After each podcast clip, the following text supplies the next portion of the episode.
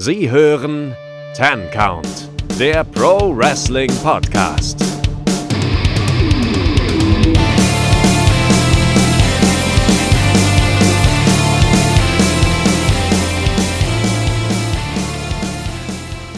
Hallo und herzlich willkommen hier beim Ten Count Wrestling Podcast. Mein Name ist Keanu und mit an meiner Seite ist wie immer der einzigartige, der unverwechselbare, der Mann, der in Markus Standbettwäsche schläft, der liebe Kevin.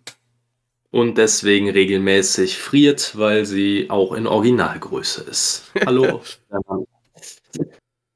Gut, äh, wir haben uns mal wieder zusammengerauft. Äh, ja, es ist immer noch das alte Leid. Äh, also ich nehme hier auch wieder zwischen Tür und Angel auf. Also wir haben jetzt 20 nach 5. Ich muss in drei Stunden zur Arbeit.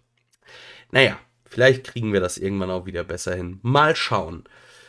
Aber immerhin, wir kriegen es hin, weiterzumachen. Äh, wir wollen über Wrestling sprechen und ich würde sagen, es bietet sich an, über das zu sprechen, was so in den letzten zwei Wochen bei AEW passiert ist. Ja, sowieso. Ich habe auf jeden Fall mal über die eine oder andere Sache eine Menge Gesprächsbedarf. Ich weiß nicht, wie es dir geht, aber da war. Oh. Da war viel Licht und Schatten. Sehr viel Licht und Schatten.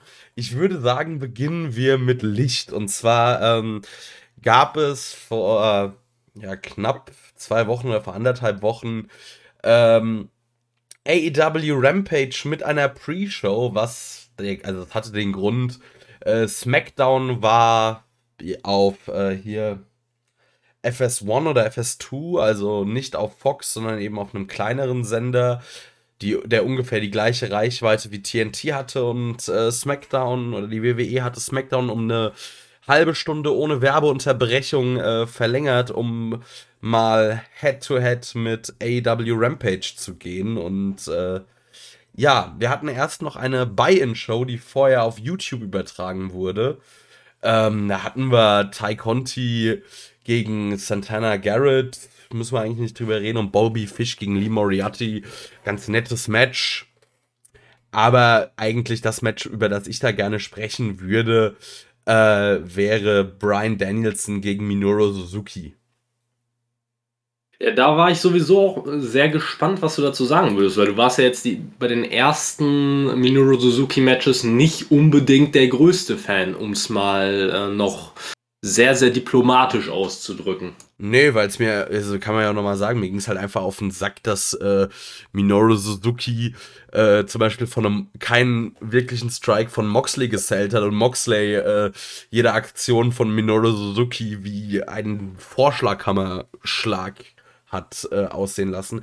Aber hier Brian Danielson gegen Minoru Suzuki muss man einfach ganz groß, also muss man einfach loben, ganz großes, äh, ganz großer Catch, was die beiden da in 20 Minuten abgeliefert haben. Die haben sich einfach bös gegeben, also wirklich bös, sehr stiff, äh, geiles Match. Ich habe nichts zu meckern. Also ich war einfach sehr gut unterhalten und generell, wir werden, glaube ich, noch öfter drüber sprechen. Also Brian Danielson, was er ab, aktuell abliefert. Also jedes Match von ihm ist einfach unfassbar gut. Also mir, es würde mir schwer fallen, aktuell das beste Brian Danielson Match bei AEW bisher ähm, anzusprechen, weil sie alle unfassbar gut sind. Also dieser Mann kann halt generell mit jedem Gegner ein gutes Match aufbauen, aber wenn er dann auch noch fähige Leute gegen sich stehen hat, dann wird's halt sehr, sehr gut. Ja, eben, da, das ist es halt genau. Auch diese Bandbreite, die er gehen kann. Also, wenn man jetzt einfach nur das Match zwischen Suzuki und ihm äh, zum Beispiel vergleicht mit dem Match gegen Omega, ist das ein vollkommen anderer Stil und es sind beide beide Matches sind einfach nur genial geworden. Und ich muss ja für mich persönlich wirklich sagen, ich war während seiner WWE-Zeit nie der große Daniel Bryan-Fan. Ich war.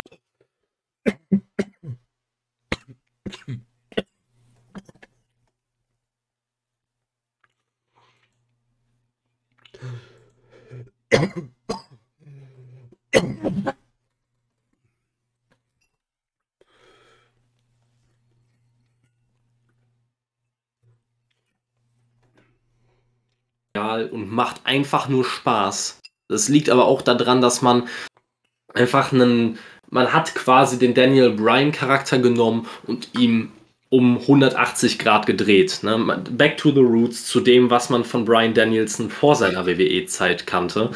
Äh, diese Intensität, die man in den Matches drin hat, einfach unfassbar gut. Und auch, die, auch das Match gegen Suzuki, ähm, da muss man ja einfach nur sagen, dass sie da auch sogar noch eine Storyline mit eingebaut haben, quasi. Das war für mich nochmal, ja, quasi die Sahne auf der Torte, quasi. Ähm, mit dieser Background-Story, dass die beiden auch schon vor etlichen Jahren gegeneinander gecatcht haben und ähm, Suzuki damals Danielson wohl eine ordentliche Abreibung verpasst hat. Und Danielson ihm jetzt quasi zeigen wollte, was er in den Jahren gelernt hat. Also die Intensität war zu greifen und ich hatte wirklich an manchen Momenten hatte ich so das Gefühl, wollen die sich jetzt wirklich legit gerade umbringen oder was ist ja, auf jeden Fall. Also, was mir an Brian Danielson auch gefällt oder an dem Charakter ist, dass er, glaube ich, kein Match bisher zweimal mit der gleichen Aktion beendet hat. Also, ähm, auch vor allem, man legt wirklich großen Wert darauf, dass eigentlich jede Submission, die er ansetzt, äh, zum Sieg führen kann. Das ist ja zum Beispiel gerade was, was ich bei vielen Wrestlern äh, kritisiere, dass eigentlich bis auf den Finisher fast jeder Move wertlos ist. Also, keine Ahnung, Kenny Omega kann dem Gegner 38 wie Trigger oder ein Tiger Driver 98 und was weiß ich was verpassen. Und äh, ja, man weiß eh, der kickt out aus. Und äh, bei Brian Danielson ist es halt nicht so. Da kann bisher wirklich jede Submission kann da einfach äh, das Ende bedeuten, weil wir hatten jetzt äh, Cattle Demolition gesehen, wir hatten den äh, Lebel Lock, äh, was ich übrigens auch den besseren Namen finde als äh, den Yes Lock. Äh, dann hatten wir eine Guillotine, wir hatten einen Heel Hook, wir hatten das Running Knee jetzt hier gegen Minoru Suzuki. Finde ich sehr, sehr cool, dass man das so offen hält. Ja, das muss ich auch sagen. Vor allem grad, passt es gerade irgendwo zu Brian Danielson, der ja als Submission-Spezialist bekannt ist. Und gerade, dass dann jeder Submission-Move zu, ähm, zum Ende des Matches führen kann, passt halt einfach in dem Fall. Wenn, wenn man das jetzt grundsätzlich bei jedem Wrestler so einführen würde, würde es mich, glaube ich, dann nach einer Weile einfach nur noch ein bisschen verwirren ich finde das gar nicht mal unbedingt geil, wenn das jetzt jeder Wrestler als äh, ja quasi sein Markenzeichen einführen würde. Aber gerade ein Brian Danielson, der so vielseitig ist, der jeden Stil mitgehen kann, der ja einfach sich an den Gegner auch gut anpassen kann, an die Gegebenheiten gut anpassen kann, da passt das halt hundertprozentig rein. Auf jeden Fall. Ähm, generell muss man vielleicht zu dieser Rampage-Ausgabe sagen oder zu diesem Duell, ähm, mit SmackDown. Also SmackDown hatte insgesamt die größeren äh, oder die höheren Einschaltquoten, aber in der werberelevanten Zielgruppe, der Key Demo, hat AEW gewonnen und das ist äh, schon ordentlich. Also man muss ja auch dazu sagen, dass SmackDown sich hat nicht lumpen lassen mit ihrem Line-Up. Äh, Finde ich dann schon interessant. Also so, da sieht man auch zum Beispiel, das erste Match des Abends war CM Punk gegen Sydal. Das lief auch ohne Werbeunterbrechung. Und da sieht man schon auch, was für eine Drawing Power halt CM Punk hat und äh, generell wie AEW mittlerweile sich da positioniert hat. Das ist natürlich auch ein Punkt. Man muss natürlich auch wirklich sagen, unabhängig jetzt von dem Line-Up, das SmackDown geboten hat, das natürlich auch äh, schon die Creme de la Creme war, was WWE zu bieten hat, äh, aktuell, muss man natürlich auch sagen, man hat sich, wie du schon gesagt hast, nicht lumpen lassen. Man hat da natürlich äh, gegengesteuert und hat mit CM Punk äh, gro groß aufgewartet. Ich würde das jetzt alles nicht zu hoch hängen, diese ganzen, diese ganzen Niederlagen und Siege in diesen Rating Wars, die jetzt andauernd auf, heraufbeschworen werden. Ähm, nur was natürlich ganz klar ist, was ich von vielen WWE-Fanboys gelesen habe, ja, hier die, dass jetzt beispielsweise diese Key-Demo nur äh, quasi von, von den Hardcore Smart Marks ähm, ja, benutzt wird, um das Ganze in einen Sieg umzudrehen. Also dann haben diejenigen sich wirklich nicht genug damit beschäftigt. Nee, also ich meine, wir müssen ja jetzt auch da gar keinen, also ich meine, wenn man sich anschaut, höchstwahrscheinlich hat die WWE mit Crown Jewel in Saudi-Arabien, man kann davon halten, was man will. Ähm, ich werde mich dazu besser nicht äußern, sonst werde ich äh, ausfallend. Äh, mehr Geld verdient als AEW mit ihrem TV-Deal im ganzen Jahr. Ja. Äh, aber darum geht es halt auch gar nicht. Es geht eher darum, dass man vielleicht einfach nur mal so anzeigt, äh, es hat sich ein bisschen was in der Wrestling-Landschaft getan. WWE ist nicht äh, unbedingt mehr der einzige Platzhirsch, beziehungsweise AEW hat es geschafft, sich zumindest in eine Position zu bringen, in der sie gute Quoten ziehen, in der sie ähm, Wrestler bekommen, die auch AEW haben will, äh, WWE haben will. Also wir müssen zum Beispiel Brian Danielson muss man ja mal ehrlich sein. WWE wollte ihn halten und genauso wollte WWE Adam Cole halten. Ähm, ja, es, das es soll jetzt gar nicht darum, sorry, es soll jetzt gar nicht darum gehen, irgendwie zu sagen, oh, AEW wird, was weiß ich, WWE ähm, besiegen oder zerstören oder was weiß ich, das ist Quatsch. Also ich ja. glaube nur einfach, dass wir durchaus eine gewisse Zäsur im Wrestling haben, dass WWE nicht mehr das einzig Relevante im Mainstream Wrestling ist und äh, man merkt es ja schon, also die WWE geht auch auf Angriff gegen AEW. Das würden sie, glaube ich, nicht tun, wenn äh, es ihnen komplett egal wäre, was AEW macht. Definitiv. Aber das war ja auch schon in der Vergangenheit der Fall, äh, wo dann NXT rein zufällig auf den äh, Dynamite-Spot gelegt wurde und so weiter und so fort. Es gibt so unfassbar viele Beispiele und von WWE-Seiten wird immer, äh, wird immer bestritten werden, dass das Ganze aufgrund von AEW ist. Aber ich meine, wie lange will man die Leute noch an der Nase rumführen? Wie lange will man die Leute noch verarschen? Also, ähm, es, die Zeichen sind offensichtlich. Ne? Also, dass man AEW auch als Konkurrenz sieht, vielleicht nicht als Konkurrenz in dem Ausmaße, wie es eine WCW zu den Zeiten waren. Da ist AEW halt auch noch lange nicht. Die Company gibt es erst seit 2019. Aber in der kurzen Zeit hat man da schon Wahnsinniges geleistet und echt extrem aufgeholt. Aber ich würde mal auch noch zum anderen Thema zurückkommen, das du gerade so ein bisschen angerissen hast. Wie geil fandest du es eigentlich, dass CM Punk gebracht wurde und dann in ein Match gesteckt wurde gegen Matt Seidel und dann schön die Kommentatoren nochmal rauskitzeln wollten, dass Matt Seidel doch so wahnsinnig gut ist und glaube ich irgendwie eine 80-prozentige äh, Win-Record hat oder irgendwie sowas. Ja, also man muss das auf zwei Ebenen betrachten, finde ich. Also CM Punk gegen Matt Seidel kannst du dahingehend bringen, dass es ein Match ist, äh, das wird auf jeden Fall ein gutes Match. Die beiden kennen sich ja auch schon äh, aus vergangenen WWE-Tagen. Also das ist ja durchaus brauchbar. Aber wenn man irgendwie versucht, als Kommentator, da irgendwas zu machen, von wegen, oh, CM Punk könnte das verlieren oder irgendwas. Nein. Ja. Ja, Vernein. Genau. Also Matt Seidel hat, glaube ich, bei AEW, ja, der hat irgendwelche Dark Matches gewonnen, aber der hat noch nicht ein relevantes Match äh, gewonnen.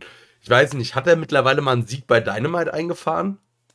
Gut, dass du fragst. Also das war jetzt wirklich nicht, äh, nicht hier geskriptet oder schon mal äh, abgesprochen, aber ich habe mich tatsächlich das gleiche gefragt und äh, Tatsächlich hat Matt Seidel schon mal ein Match bei Dynamite gewonnen. Sogar, ich habe speziell nach einem Sieg bei Dynamite in einem Singles-Match geguckt. Und jetzt von deinem Bauchgefühl her, wir haben gerade den 26.10. Was denkst du, wann war dieser Sieg? Ähm, ich weiß, wir haben den Podcast angefangen, da hatte Matt Seidel noch keinen Sieg bei Dynamite. Ähm, ich sag jetzt einfach mal im Juni. Ähm, das ist genau richtig. Matt Seidel hat auf den Tag vor vier Monaten, am 26.06. in einem Singles-Match bei Dynamite gegen Dante Martin gewonnen. Oh. Das ist, das lasse ich jetzt einfach mal als Info so stehen. Das war der letzte Sieg in einem Singles-Match von Matt Seidel bei Dynamite oder Rampage. Ich glaube, bei Rampage hat er noch nicht ein einziges Singles-Match gewonnen. Also von daher, er hat, glaube ich, auch, ich weiß gar nicht, wie viele er hatte, aber der Punkt ist einfach, jemanden wie Matt Seidel so stark reden zu wollen. Da, dann kommst du einfach an den Punkt, wo es nur noch lächerlich wird, wo die Zuschauer sich denken, ihr braucht hier keine künstliche Spannung erzeugen. Es ist ja vollkommen in Ordnung, wenn man CM Punk einen Sieg gegen einen Jobber gibt aber macht den Jobber nicht zum World Champion, nur weil er bei Dark gegen irgendwelche Local Talents mit seinem, mit seinem absolut semi-talentierten Bruder irgendwelche Tag-Team-Matches oder Multiman-Matches gewonnen hat innerhalb von 15 Minuten, weil Gründe.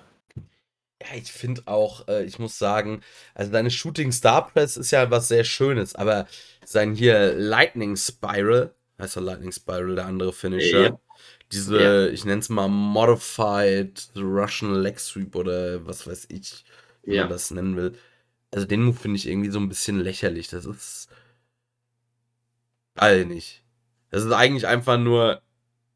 Also wenn man den Move sehr, sehr stark aus, also stark reden wollen würde, könnte man sagen, das ist ein, das ist ein halber Spinebuster. Wenn man ihn sehr schwach reden will, sagt man, das ist halt einfach ein Single Leg oder ein Single Leg Takedown.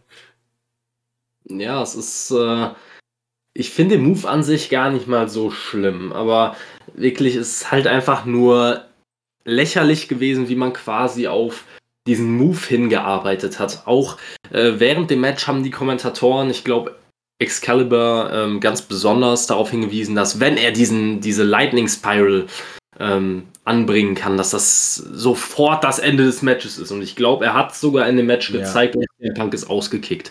Es war aber jedem bewusst. Also wirklich, hätte ich wahrscheinlich meine Oma gestern Abend noch angerufen und hätte sie gefragt, ey, äh, meinst du, der kickt aus? Hätte sie gesagt, ja. Und sie hat keine Ahnung von Wrestling, aber sie hatte ja gesagt. Ich bin mir ganz sicher. ja. Äh, ja. Aber ich muss sagen, CM Punk gefällt mir richtig gut und ich würde sagen, äh, die Kritiker oder alle, die gesagt haben, oh Gott, CM Punk, der wird doch nichts mehr reißen oder irgendwas, die könnten, äh, die können sich als widerlegt betrachten. Ja, also, wie gesagt, die Matches, die er bislang gezeigt hat, waren wirklich, wirklich gut.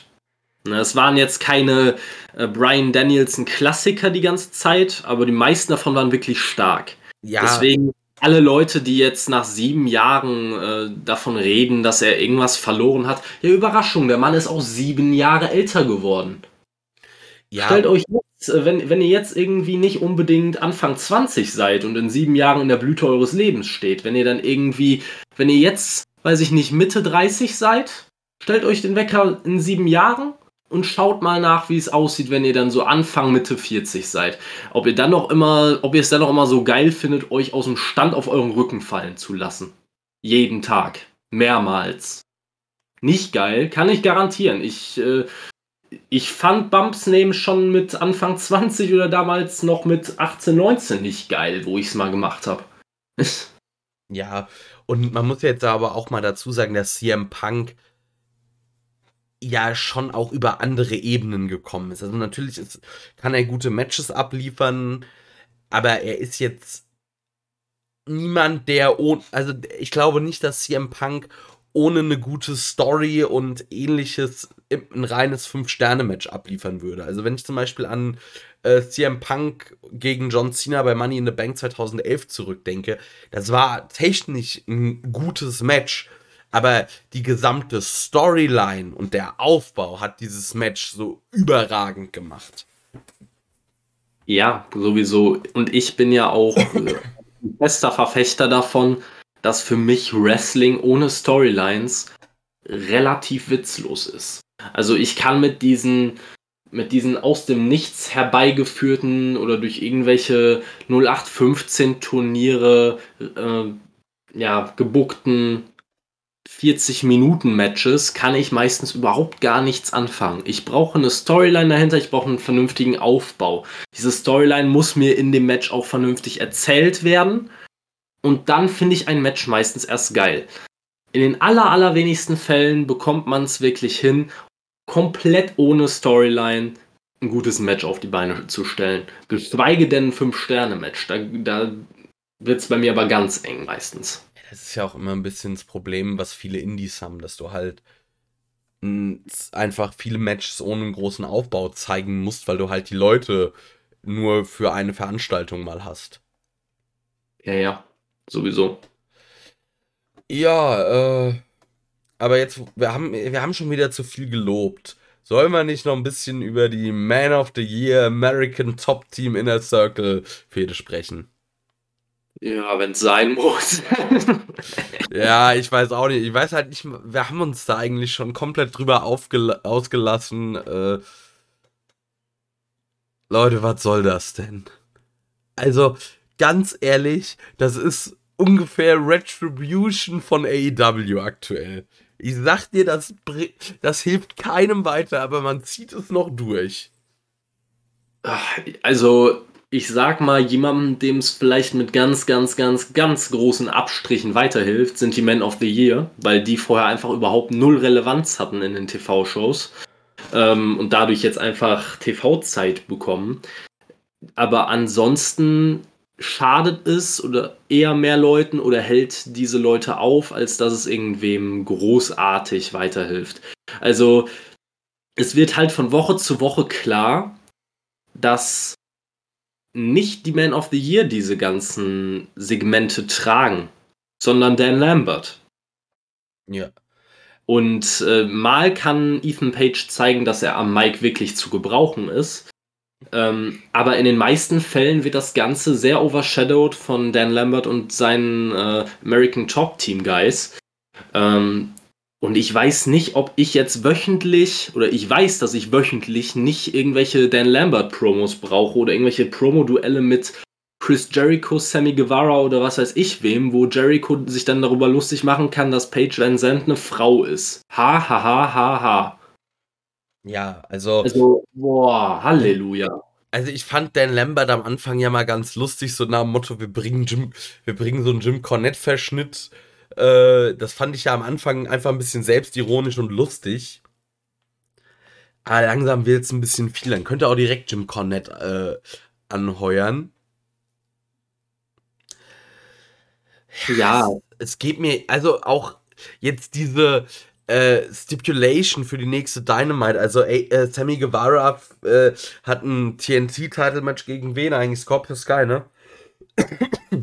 ähm, oder ich glaube, ich habe es einfach aus meinem, aus meinem Gedächtnis ein bisschen gestrichen, weil ich nicht damit rechne, dass der Titel wechseln wird. Ja, und dann. Egal, wer von beiden es ist. Aber dann diese Stipulation, ja, Sammy Guevara muss den Inner Circle auch noch verlassen, wenn er. Hey, das ist so. Gott, Bruce. Na, doch, Bruce Pritchard hat angerufen, sein neun, er will sein 1995 Booking-Handbuch zurück. Ja, schon. Es ist halt auch, auch die Gegenstipulation ist ja der größte Schwachsinn überhaupt. Ich habe schon wieder vergessen.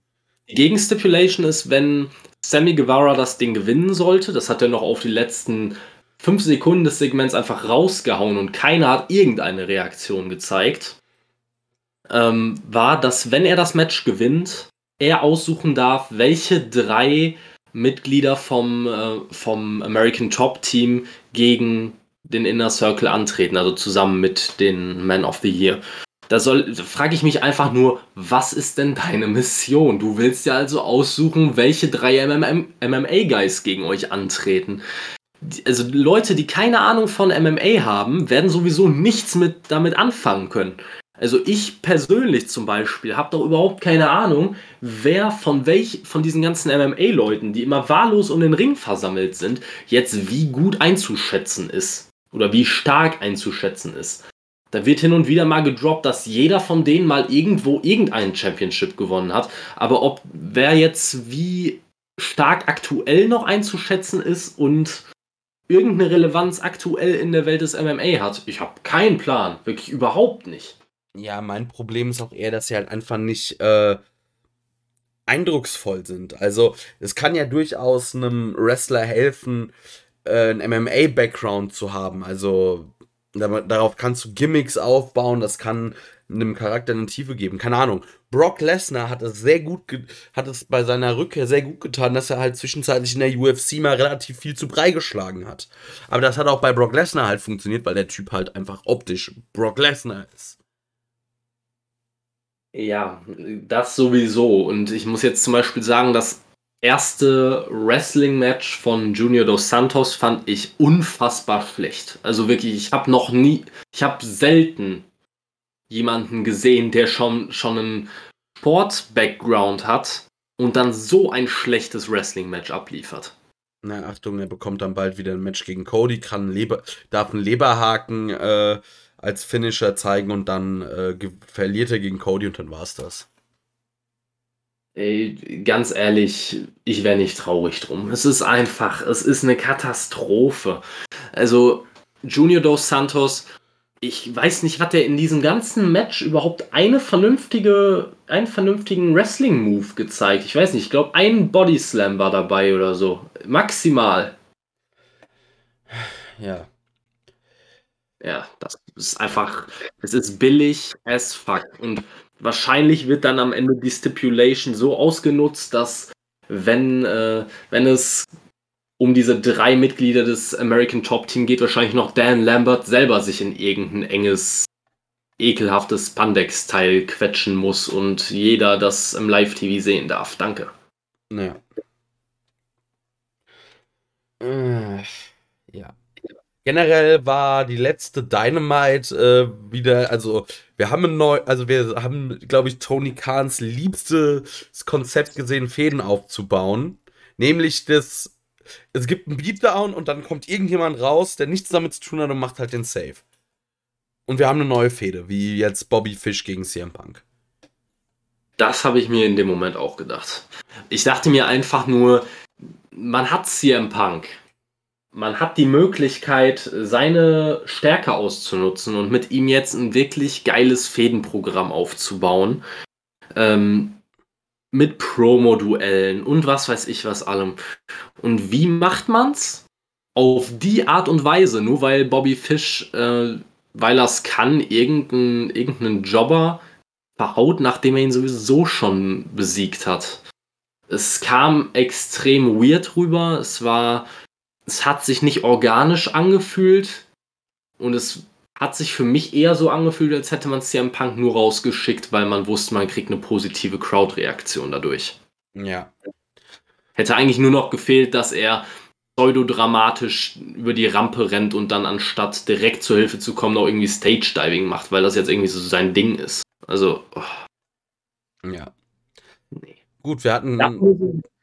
Dafür muss ich aber sagen, Bobby Fish gefällt mir bislang extrem gut und hat mich schon ein bisschen ähm, eines Besseren belehrt, weil ich war da nicht immer 100% äh, von überzeugt von der Verpflichtung, gerade im Hinblick auf seine Verletzungen in letzter Zeit und dass er ja eigentlich im Laufe seines WWE-Runs eh mehr zum Tag-Team-Wrestler wurde. Ja, ich habe jetzt auch bisher nichts zu meckern. Äh, dann, ja, die Fehde zwischen äh, MJF und Darby Allen, die wird auch gut weitergeführt ohne Darby. MJF trägt das ganze Ding. Ich fand äh, zum Beispiel diese Promo mit Lex Luger, die war halt echt böse, aber ziemlich gut. Wir haben mal. Ja, böse, ziemlich gut ist. Eigentlich könnte das der Spitzname von MJF sein, oder nicht? Ja. Äh, dann haben wir noch so ein bisschen Spannung zwischen Wardlow und MJF angedeutet mal wieder. Und ich denke mir einfach nur, es wird doch mal Zeit. Also Wardlow, mit dem muss man jetzt einfach mal was machen. Der hat den Look, weil ganz ehrlich, diese wirklichen Biester, davon hat einfach AEW nicht viele und glaubwürdige noch um noch ein bisschen weniger, weil äh, Lance Archer, äh, weiß ich nicht. Aber Wardlow ist halt genau so einer. Der hat halt einfach, der hat den Look, der kann was im Ring, der kann auch eigentlich sogar was am Mic. Aber man müsste halt mal irgendwas mit ihm machen. Das sowieso. Und ich muss bei Wardlow auch wirklich sagen, ich finde es langsam echt schwierig, wie lange man es zieht. Also, er wirkt dadurch auch teilweise einfach nur noch dumm. Das ist einfach jeder normale Mensch, der von MJF vor äh, quasi ja vor den Angreifer geschmissen wird, weiß, aha, in der nächsten Woche muss ich mal mit MJF reden und zwar nicht nur ein bisschen. Das ist einfach diese Darstellung von Wardlow grenzt an Dummheit und dadurch sieht er auch selber nicht besonders gut aus auch in der Vergangenheit schon, äh, dass Wardlow schon Niederlagen einstecken musste, unter anderem gegen Hager, mit dem dann nachher über Monate lang gar nichts gemacht wurde. Solche Sachen, das, die lassen ihn einfach nicht in einem guten Licht dastehen. Und dann finde ich es schon wirklich traurig, weil ich bin mir sicher, viele da draußen werden jetzt wieder mit Long-Term Storytelling argumentieren, mhm. aber mich einfach kein Long-Term Storytelling mehr, wenn man das einfach über, über ein halbes Jahr, über inzwischen über ein halbes Jahr, wahrscheinlich über ein Jahr. anderthalb Jahre oder so mhm. verschleppt, äh, dann hat das für mich gar nichts mit Storytelling zu tun, sondern einfach nur damit, dass man einfach wahrscheinlich keine Idee hat, wie man das Ganze jetzt zur, zum Höhepunkt führen soll, quasi. Ja. Man kann uns da natürlich immer eines Besseren belehren, aber zum Beispiel die ganze Geschichte um Team Test, äh, also Long-Term Storytelling in allen Ehren, da hat Long-Term Storytelling mal gar nicht funktioniert. Die hängen im Prinzip ja auch alle jetzt gerade in der Luft, also wirklich alle. Ja. Äh, los alle. Brian Cage, gar nichts. Ricky Starks, ja, hin und wieder mal am Kommentatorenpult bei, bei Rampage. Macht er auch nicht verkehrt, aber Wisst ihr, was der Typ tatsächlich noch besser kann? Aber sagt's keiner. Psst. Boah.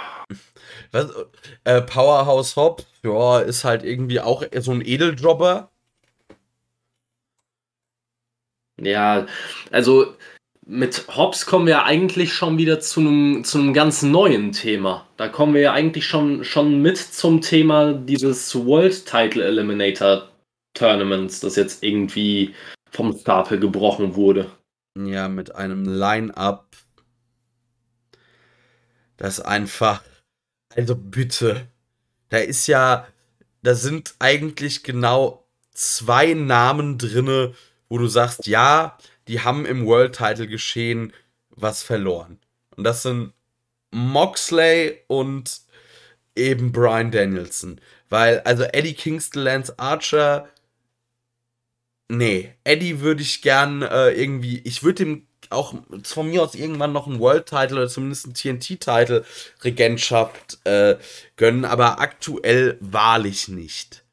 Dann haben wir noch, ähm, ja, Dustin Rhodes da drin gehabt. Ich wusste gar nicht, dass der Typ noch bei AW ist. Ich habe ihn nämlich ewig nicht gesehen. Dann hatten, haben wir noch Moxley gegen. Gegen wen catcht denn Moxley? Dark Order 10. Ja. Also fällt euch nichts anderes an, um Preston Vance mal ein Match zu geben. Ja, und dann haben wir noch Orange Cassidy. Gegen Powerhouse Hobbs. Ja. Also, wie gesagt, es ist halt einfach, es ist, es ist, du sagst es ja selber, das ganze, ganze Line-Up ist auf eine Paarung läuft die hinaus, die so offensichtlich ist wie noch was. Du kannst dir, dir dieses ganze Turnier komplett sparen. Und ich kann auch genau sagen, warum dieses Turnier überhaupt nur äh, existiert. Weil du irgendeine Legitimation dafür brauchst, Danielson ein World Title Match zu geben. Ja. Weil du diese beschissenen Rankings hast, in denen Leute wie Lance Archer, Orange Cassidy, Powerhouse Hobbs seit Monaten, seit Wochen oben mitmischen. Weiß ich nicht. Vielleicht, weil der Grafikdesigner einfach zu faul war, ein neues Bild reinzuschmeißen. Also, ich kann es mir nicht erklären. Danielson fühlte sich nach zwei Wochen mehr nach World Title an als jeder einzelne davon. Und du brauchst keine Legitimation dafür. Du musst das Ganze nicht über drei, vier Wochen ziehen mit irgendeinem künstlichen Turnier, wo jeder sowieso nur aussieht wie der größte Heuchler, weil er in der ersten oder zweiten Runde gegen Brian Danielson antritt, wo eh jeder weiß, dass er dieses Ding gewinnen wird. Ja. Also es ist eine Katastrophe. Buckt einfach Moxley gegen Danielson für, äh, für Full Gear und lasst gut sein. Ich brauche dieses Turnier nicht. Es ist einfach unnötig. Einfach unnötig. Wenn du, wenn du als Fan für so doof gehalten wirst, dass du dir so ein Match anguckst wie Moxley gegen Preston Vance und tatsächlich denken sollst, oh, vielleicht gewinnt Preston Vance das ja tatsächlich. Also dann weiß ich nicht. Dann sind wir, glaube ich, an einem Punkt angekommen, wo du dir die dritte Stunde Raw freiwillig aufnimmst, um sie in deiner Freizeit nochmal ein zweites Mal zu gucken. Ja, und vor allem auch, also für eine nette Paarung wird, denke ich, schon noch Eddie Kingston gegen Brian Danielson, aber das könntest du auch so einfach bringen. Ja, Gibst Eben du, gib Eddie Kingston fünf Minuten das Mic und er hat das Match aufgebaut. Und es ist sogar, es wird ja sogar Sinn ergeben, weil Eddie Kingston und Moxley relativ enge sind und wenn dann Moxley gegen Danielson das quasi Number One Contender Match bei Full Gear ist, dann hast du quasi den halben Aufbau mit dem Eddie Kingston Match schon gemacht. Ja, und Brian Danielson kann seinen Anspruch irgendwie daran richten, ey, ich habe äh, hab Omega fast besiegt. Äh, ich hab, so quasi wäre das Ding eine Minute länger gegangen und außerdem habe ich hier äh, aktuell alles besiegt, was ihr mir vorgesetzt habt. Und Moxley kann halt immer noch argumentieren, äh, ja Leute, ich habe den Titel gehabt. Er wurde mir durch, ich habe ihn durch Betrug verloren und äh, durch Betrug habe ich auch das Rematch verloren. So, ja, eben. Und das Schlimme ist ja einfach wirklich, es gab vor ein paar Wochen diese Leaks, die diese, die die vorläufige Card von äh, Full Gear, die zu dem Zeitpunkt wohl schon stand, irgendwie geleakt haben. Und da gab es dieses Match Danielson gegen, äh, gegen Moxley war auf der Card, soweit ich weiß. Das Problem ist, du musst doch Stand jetzt nicht mal ein Hellseher sein oder irgendein Booking-Genie, um lesen zu können, wie dieses Turnier ausgeht. Und jeder weiß jetzt schon, dass diese Leaks richtig sind. Ja. Es ist einfach Katastrophe. Absolute Katastrophe. Lass es doch einfach sein. Sowas, durch sowas lässt du jedes World Title, ähm, ja, quasi jedes World Title Turnier in der Zukunft oder jedes Multi-Man Ladder Match oder sowas wie den größten Rotz aussehen. Ja, auf jeden Fall. Aber es war letztes Jahr eigentlich fast das gleiche mit dem Eliminator Tournament. Da wusste eigentlich jeder, okay, ja, es wird auf Hangman äh, gegen Kenny hinauslaufen, was es dann auch tat. Es ist ja nicht mal schlimm, wenn am Ende eine vorhersehbare Paarung herauskommen sollte. Das Problem, was ich daran einfach nur habe, ist, hättest du jetzt so ein komplettes Turnier vollgepackt mit Leuten, wo du dir denkst, ja, das sind Leute, die kann ich da kann ich mir tatsächlich vorstellen, dass die mal ein World Title Match bekommen. Hättest du jetzt nicht Powerhouse Hobbs, Orange Cassidy, ähm, Preston Vance und Lance Archer, Eddie Kingston und Koda reingepackt, sondern vielleicht Leute wie Andrade El Idolo, MJF, MJF, Malachi Black, Cody Rhodes und so weiter. Du hättest verschiedenste Fäden in diesem Turnier weiterführen können. Du hättest die Möglichkeit gehabt, die größten Namen deiner Company da entgegenzustellen. Natürlich musst du dann halt auch mal den einen gegen den anderen verlieren lassen, aber wenn du da Fäden drin weiterführen kannst, wie beispielsweise ähm, Malakai gegen Cody, wo wir traurigerweise nachher noch drauf kommen werden. Oh, das, oder, das wird unser Andrade, Finale. Ja, ja, oder Andrade El Idolo gegen, gegen Pac. Äh, diese Fäden, die kannst du da weiterführen. Und dass in dieser Fäde sowieso jemand in einem Match verlieren muss, ist doch sowieso klar. Deswegen braucht man sich da auch keine Sorgen drum machen, dass der eine gegen den anderen verlieren muss. Du hättest genug Leute, um dieses Turnier prominent zu besetzen, um dem Ganzen eine Bedeutung zu geben. Du tust es nicht und du sagst den Leuten quasi, hier habt ihr Pinkelpausen für die nächsten drei Wochen. Ja. Was soll das? Und das sind ja alles gute Matches. Das ist es ja nicht mal. Man macht halt aber einfach durch den Story-Unterbau macht man halt alles kaputt. Apropos alles kaputt, hast du den Botch von äh, Lance Archer gesehen? Boah, hilf mir nochmal auf, auf die Sprünge. Ich weiß jetzt gerade nicht, welchen du meinst. Den Moonsault. Oh, ähm.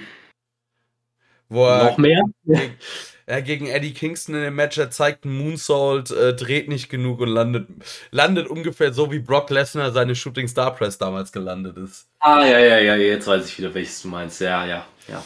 Glück gehabt, nichts passiert. Kann man so sagen. Ich glaube, viel mehr muss man nicht dazu sagen. Nur, was du gerade gesagt hast, es sind ja gute Matches. Das ist ja nicht der, nicht der Punkt. Das Problem ist ja, äh, das zieht sich ja über, nicht nur über das Turnier, sondern generell über viele Matches, die besonders bedeutend gemacht werden, aber es nicht wirklich sind. Beispielsweise CM Punk gegen Matt Seidel, wir haben schon drüber gesprochen. Das war auch an sich ein gutes Match der beiden. Aber wie sehr soll ich denn noch heucheln, dass es mich interessiert? Es ist doch von Sekunde 1 klar, wer das Ding gewinnt. Ja. Und das ist halt einfach, äh, es gefällt mir nicht. Und wo wir gerade bei was mir nicht gefällt sind, schon mal, wo wir, wenn wir schon mal da sind, können wir auch direkt über Moxley reden. Weil ich bin jetzt gerade wirklich hardcore abgefuckt darauf, was man jetzt wieder mit Moxley macht. Ich war die letzten Monate wirklich großer Moxley-Fan. War wahrscheinlich einer meiner Lieblinge, wenn nicht sogar mein Liebling bei AEW in der Zeit. Gerade weil Cody äh, ja seit Monaten kein brauchbares Fädenprogramm mehr hatte.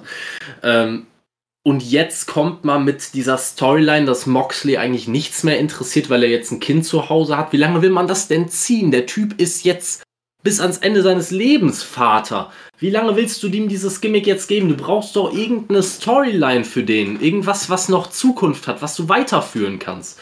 Es wird einfach nur irgendeine Billo-Storyline rausgekramt. Oh, ich war jetzt ein bisschen länger nicht da, ich habe jetzt ein Kind.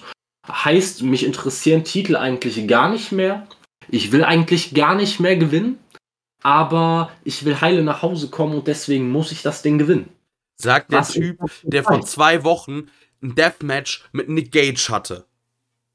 Das kommt noch oben drauf. Also, aber irgendwie ist das eine Sache, die sich bei AEW echt extrem zieht. Ich weiß auch nicht, wie ich das nennen soll. Vielleicht einfach äh, das Karussell der Enttäuschung oder sowas. Also, jedes Mal, wenn ich irgendjemanden gut finde, jedes Mal, wenn ich sage, boah, den finde ich gerade sowas von spannend und geil, zwei, drei, vier Wochen lang, anderthalb Monate, zwei Monate lang, dann kannst du die Uhr danach stellen. Danach, nach dem einen Programm, das jetzt spannend ist, wird die Person fallen gelassen wie eine heiße Kartoffel und ist arschlangweilig. War mit Cody am Anfang so, der hatte am Anfang von AEW wahnsinnig geile Programme, unter anderem gegen, MJ, gegen MJF und und und. Ne? Inzwischen arschlangweilig. War bei Miro so, den fand ich am Anfang, wo er gerade geturnt ist gegen Kip Sabian, wahnsinnig spannend und interessant. Inzwischen arschlangweilig, spricht jede Woche nur, nur über irgendwelche Komplexe, die er hat, dass er nicht zu seiner Frau nach Hause will, die ich, Gott bewahre, nicht im AW-TV sehen will. Bloß nicht. Also dann wird's, äh, dann wird, dann, oh nein. Ja, ich weiß auch nicht. Und dann äh, haben wir noch Leute wie, äh, Weiß ich auch nicht. Jetzt bei Malakai Black droht es leider gerade so zu kommen. Ich hoffe nicht. Ich da hoffe wir noch drüber. Nicht. Das will ich mir wirklich zum Ende. So, da will ich äh, am, am Ende drauf zu sprechen ja, kommen, weil danach ja, Äh, ist. danach bin ich heiser. Ja. Oder Darby Allen. Ich war großer Fan von Darby Allen. Super Programm damals gegen Team Tess. Hat sich ein bisschen lange gezogen, aber fand ich cool. Danach gar nichts mehr. Es ist jedes Mal das Gleiche. Ein interessantes Programm, danach keine Idee mehr, arschlangweilig. Man zieht sich irgendwas aus den Rippen, was überhaupt keinen Sinn ergibt. Jedes Mal. Bis auch, ja gut, vielleicht beim Hangman muss man es jetzt nicht unbedingt sagen, weil der Hangman, ja wirklich über Monate immer wieder heiß gemacht wurde. Der hatte jetzt kein geiles Fädenprogramm mehr, aber trotzdem noch so, dass man sich für den Charakter interessieren sollte. Apropos Hangman, äh, und äh, also Dark Order und Elite, ich blick's langsam nicht mehr, wer hat da mit wem eine Fehde. Irgendwie die Dark Order hat eine Fehde mit der Elite. Der Hangman eine mit Kenny. Der Jungle Boy hat aber auch irgendwie Stress mit der Elite. Äh, Fädensalat. Es zieht sich dadurch. Also ich muss echt sagen, Fädensalat war eine unserer besten Erfindungen aller Zeiten, weil es es einfach das kannst du auf so vieles anwenden. Und immer ist es bei AEW. Bei AEW, es zieht sich wie ein roter Faden dadurch. Und ich weiß auch nicht, was man jetzt genau will. Ich meine, Adam Cole gegen Jungle Boy gab es schon. Du brauchst die Fehde nicht noch weiterziehen. Da, dann hättest du dir vielleicht Mühe geben müssen. Und nicht einfach nur lazy ein Match dahin knallen und sagen, macht mal. Ja, apropos bei dem Segmenten der letzten Dynamite-Ausgabe, also äh, Jungle Boy hat ein Match gegen Brandon Cutler, macht den sofort platt äh, und fordert dann jemanden raus und äh, die Elite attackiert dann den Jungle Boy. Der nicht ein Tag-Team-Partner? Oder zwei? Anderthalb, würde ich sagen. Naja, der, der Luchasaurus ist ein bisschen mehr als einer und Markus dann ein bisschen weniger als einer. Ja, es kommt irgendwo hin. Ja, ja, gut. Also wir reden Wenn, ja auch von den Young Bucks. Das sind ja jetzt auch keine Klötzer. Ist richtig, ja. Ja. Nee, aber da, das sind Sachen, über die reden wir ja schon seit Ewigkeiten. Irgendwie haben, ich weiß nicht, das Catering bei AEW muss extrem gut sein, weil irgendwie kommen die alle nicht mehr aus dem Backstage-Bereich raus. Ich weiß nicht. So, oh, mein Tag-Team-Partner wird vermöbelt, fliegt gleich von der Rampe. Marco, gehen wir vor Och nö, das, die Schnittchen sind so gut. Genau so. Äh, es, es, es, frustriert einen halt einfach nur.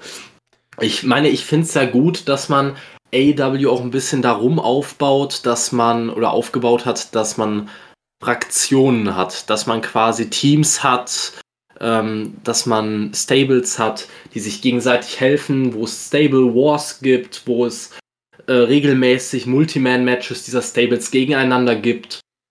Ich finde das an sich, es, es ist eine super Idee. Die Umsetzung ist nur halt oft echt as fuck. Ja, also, wenn du das machst, dann musst du es halt richtig machen. Ja. Hm.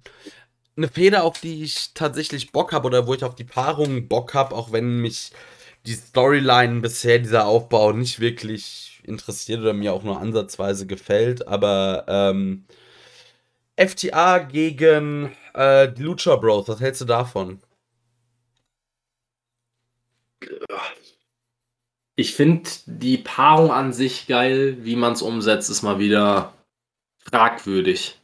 Ja, sehe ich genauso. Ich denke halt einfach, wir werden bei Fulgieren 5 Sterne, also oder vielleicht jetzt nicht 5 Sterne, aber auf jeden Fall ein extrem hochwertiges Tag Team Match sehen. Äh, das freut mich dahingehend.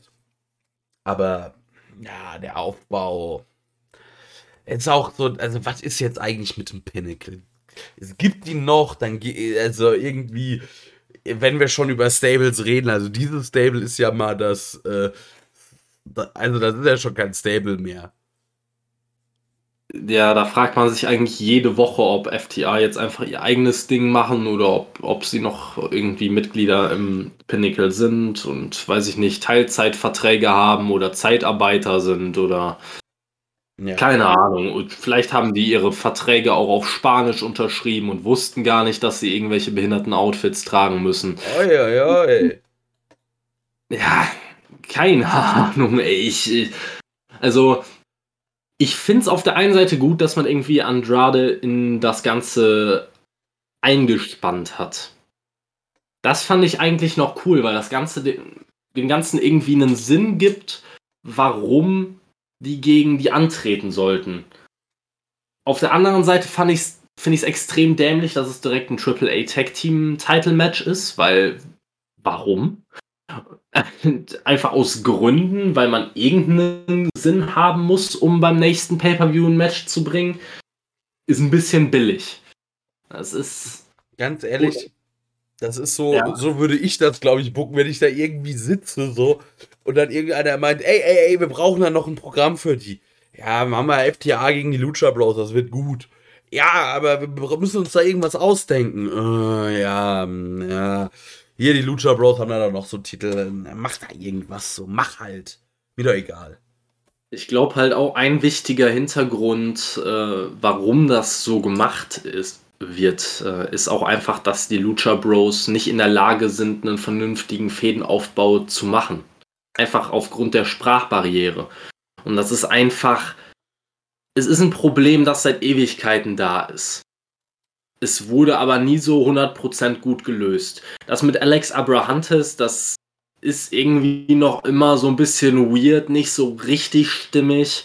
Und dass er quasi einfach nur eins zu eins übersetzt, was Penta sagt, das ist so ein bisschen. Es raubt auf der einen Seite ein bisschen TV-Zeit, weil Penta muss das Ganze erstmal auf Spanisch sagen, was kein Schwanz versteht, damit er das Ganze auf Englisch sagen kann und er dann noch irgendwelche Grimassen dabei zieht, als würde er es selber sagen wollen. Es ist irgendwie, es ist so komisch, dass es schon nicht mehr cool ist. Ja, ich verstehe auch nicht, warum man dieses Prinzip des Oldschool-Managers, der für die Leute spricht, so ändern muss, dass inzwischen jeder irgendwie bei Promos seinen Senf dazugeben muss. Ist genau das gleiche bei Andrade El Idolo. Oh. Du, du kriegst jede Woche drei Sätze in gebrochenem Englisch, die so klingen, als wollte er irgend so Mafia-Boss imitieren. Und du verstehst kein Wort davon obwohl der Typ einen, einen Butler oder was auch immer das ist, neben sich stehen hat, der höchstwahrscheinlich besser Englisch kann als er, plus Chavo Guerrero, der das wochenlang super gemacht hat. Aber auch da ist man ja nicht all in gegangen und hat gesagt, ey, du darfst jetzt für ihn die Promos äh, cutten. Nein. Es war einfach wieder 90% Andrade und dann zwei Sätze, zwei Sätze von Chavo, der dann einfach nur noch mal auf den Punkt gebracht hat, was er meinte. Ja.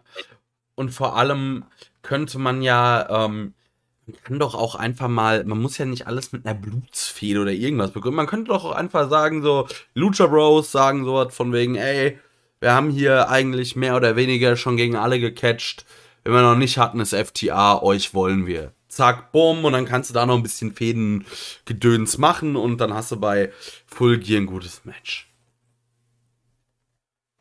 An also, sich ja. Also wenn man, man wenn man so den, wenn man den Scheiß schon irgendwie lieblos dahin rotzt, dann kann man es auch wirklich äh, mit bisschen weniger äh, drumherum machen. Das ist dann sogar besser. Weniger ist manchmal mehr.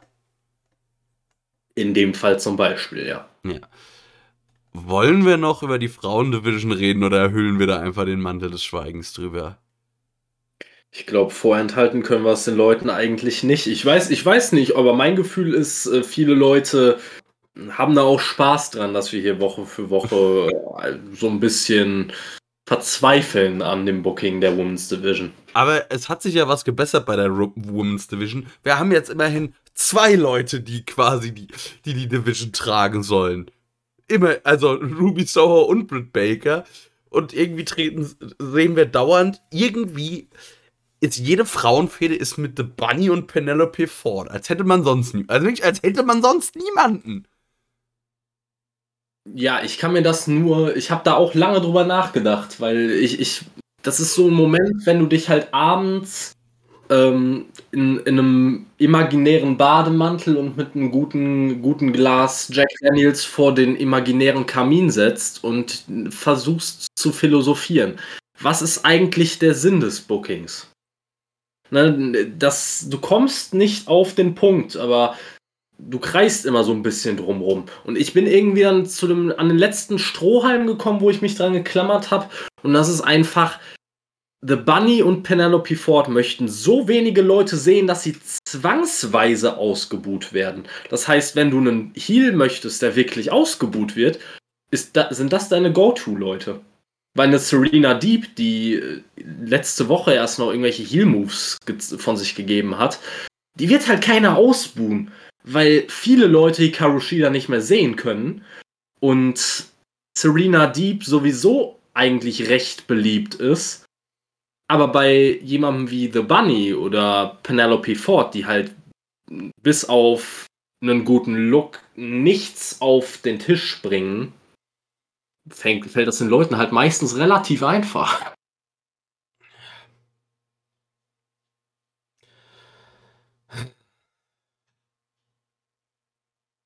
Ja, genau so ging es mir auch, als ich vor meinem imaginä imaginären Kamin gesessen habe. Das war. Ich habe aus den Ohren geblutet, glaub mir. Ja, Aber es ist, es ist halt auch einfach. Wir haben jetzt diesen Podcast seit, wir haben jetzt November seit einem Dreivierteljahr grob. mhm. Und es ist, hat sich nichts geändert. Außer, also, der Champ hat, oder die, die Titelträgerin hat sich gewandelt. Und das war's. Also, wir haben eine Stunde zusätzliche Sendezeit bekommen und ich, es, es, ich, ich blick es nicht. Also, das muss doch mal irgendjemandem klar werden. Also, das, das, das kann, muss doch auch Tony Khan oder irgendwie irgendwer sehen, dass das immer noch ziemlich beschissen alles ist. Ey, die haben nicht mal gesehen, dass auf ihrem Title Host Championship steht. Glaubst du, die sehen tatsächlich, dass, dass ihre Women's Division scheiße ist? Also, das ist ja wirklich ein bisschen viel verlangt, oder? Obwohl ich, ich muss ja immerhin mal was loben. Ich finde dieses Turniersystem mit dem, um den TBS-Titel dahingehend ganz cool, dass man sagt, ja, irgendwie die Ersten aus den Rankings, die steigen später in das Turnier ein. Ja, das hat man irgendwie dann noch gut gelöst, aber auf der einen Seite muss man auch sagen, das ist hö- höchstwahrscheinlich auch einfach wieder nur eine nette Ausrede gewesen, um den Frauen halt noch immer wenig Sendezeit zu geben, wenn man mal böse sein will und einfach mal, Ja. mal so tun möchte, ne? Fürchterlich. Also, und es ist ja jetzt nicht so, dass in diesem Roster mittlerweile niemand mehr, niemand drin ist, der ein vernünftiges Match auf die Beine stellen kann. Ähm, das, das haben wir eigentlich schon seit Monaten nicht. Also wir haben ja eigentlich, klar, die Anfänge der AEW Women's Division waren ganz, ganz schwierig, aber wir haben eigentlich schon das gesamte Jahr 2021 eine Women's Division, die, wenn die gut gebuckt ist, wirklich gut sein könnte. Könnte, konjunktiv, merkt ihr selber, ähm, ist es nicht. Ist es nicht, wird es auch so schnell nicht es ist halt einfach lieblos, liebloses Booking und bei den Frauen fällt es halt noch mehr auf, weil die halt letztendlich gar nicht so wahnsinnig viel Sendezeit abbekommen. Wenn du bei den Männern pro Woche erstmal eine gute äh, oder gute zwei Stunden Dynamite hast, dann noch eine, eine Stunde äh, Rampage, abzüglich Werbung und so weiter und so fort, ne? Aber davon kriegen die Männer deutlich über zwei Stunden Sendezeit ab. Und trotzdem hast du bei den Männern hauptsächlich Fäden, die sehr, sehr oberflächlich sind, wenn es überhaupt welche sind. Oft sind es auch trotzdem noch immer irgendwelche zusammengeschmissenen Singles-Matches, die aus dem Nichts entstehen. Selbst die, äh, selbst die, äh, selbst die TNT-Title-Matches sind meistens einfach aus dem Zusammenhang gegriffen und haben überhaupt nichts mit irgendeinem Fädenprogramm zu tun. In der Hinsicht ist ja jetzt dieses Match zwischen Sammy Guevara und einem von den Man of the Year ähm, sogar was relativ Neues. Ne? Also das hatten wir ja wirklich die letzten Monate so gut wie gar nicht, dass man irgendwie eine Fäde in, in TNT-Title-Match äh, involviert war. Und bei den Frauen ist es halt noch extremer. Die haben so, die haben vielleicht in einer Woche zwei bis drei Matches bei AEW und meistens gehen die fünf bis zehn Minuten, wobei man sagen muss, dass das nicht der Standard ist eines AEW-Matches, sondern der ist ja meistens eher so zehn Minuten aufwärts. Ähm, und dann kommt noch dazu, dass meistens keine Storyline darum existiert, sondern oft wird einfach nur dieses ja, du hast jetzt eine beste Freundin, du hast jetzt eine beste Freundin und ihr macht jetzt irgendwie, ihr tretet jetzt einzeln gegeneinander an, damit wir in drei Wochen ein abschließendes Tag Team Match bringen können, das überhaupt keinen Sinn ergibt und dann sind wir durch mit dem Ding. Ne, Das haben wir bei Ty Conti und, äh, und NRJ gegen, gegen The Bunny und Penelope Ford gesehen.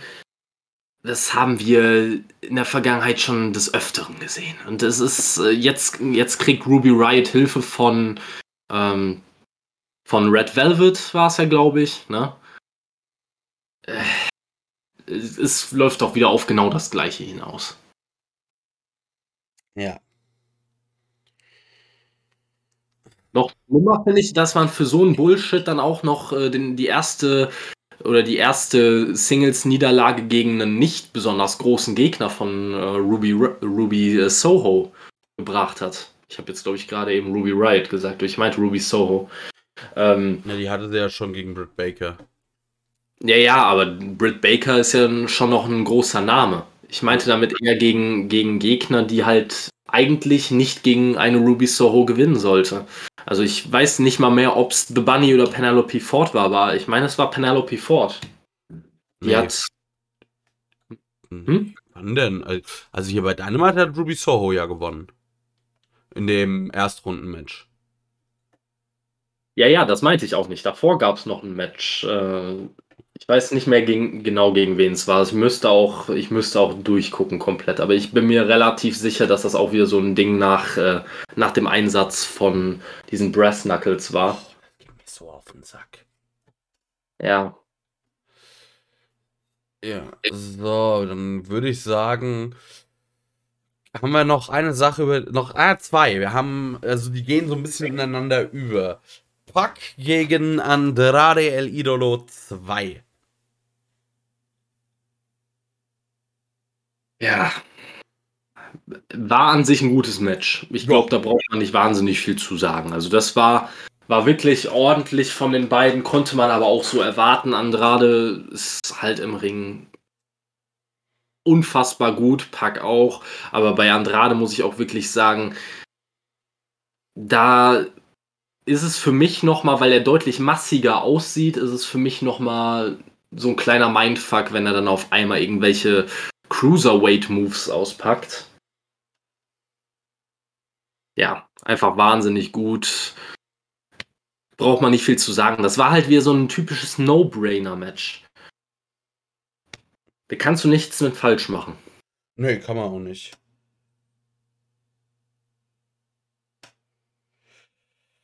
Ähm, gibt's noch? Gibt's sonst noch irgendwas? Da ja, das Ende war halt irgendwie dann Clusterfuck. Also wir haben jetzt zweimal irgendwie Fuck-Finishes oder Screw-Finishes gehabt. Ich vermute mal dann das entscheidende Match sehen wir vielleicht bei Full Gear oder so, weil ich hätte jetzt gern einfach einmal ein Match mit einem Clean-Finish oder einem ja, klaren Finish, Einroller, Eingriffe, was weiß ich. Und dann auf einmal nach dem Match äh, kommt Malachi Black hervor und ich dachte jetzt schon eher, man äh, baut irgendwie die Fehde Malachi Black Andrade auf. Die gab es ja schon bei NXT, war großartig, aber es war genau andersrum. Äh, Malachi Black attackiert dann mit Andrade Pack und dann kommt Arn Anderson raus und macht hier seine Pistolengeste und dann kommt Cody und es gibt einen Brawl. Ja, Ja, fand ich in dem Moment aber auch gar nicht so verkehrt. Also ich, äh, ich bin auch echt ein bisschen überrascht gewesen, weil bei diesem, bei diesem Return von Cody waren die Zuschauerreaktionen relativ positiv. Und ich hätte nicht gedacht, nach den letzten Malen, wo Cody ja wirklich lautstark ausgebuht wurde, dass ich so schnell nochmal positive Reaktionen für ihn hören würde. War allerdings vielleicht auch einfach nur so ein Ding, worauf Wrestling-Fans in irgendeiner Weise halt konditioniert sind. Oh, da ist jemand, äh, den habe ich schon länger nicht mehr gesehen, rennt urplötzlich in den Ring, um den Safe zu machen. Da muss ich jubeln. Ja. Kann ich mir auch so erklären. Ähm, hat mich nur in der Situation echt gewundert. Aber ich denke mal, auf diese, auf diese Cody gegen Malakai Black Sache gehen wir gleich noch ein bisschen genauer ein. Ich, ich, wie gesagt, mir schwant schon Böses. Wir tanzen so ein bisschen drumrum um äh, den Elefant, der so ein bisschen im Raum steht. Ja, ich würde jetzt darauf zukommen. Also das war bei der letzten Dynamite das Main Event und erstmal frage ich dich oder siehst du das genauso, dass diese Ansetzung erstmal vollkommen unnötig war zu dem Zeitpunkt und absolut sinnfrei. Ja. 100 Prozent.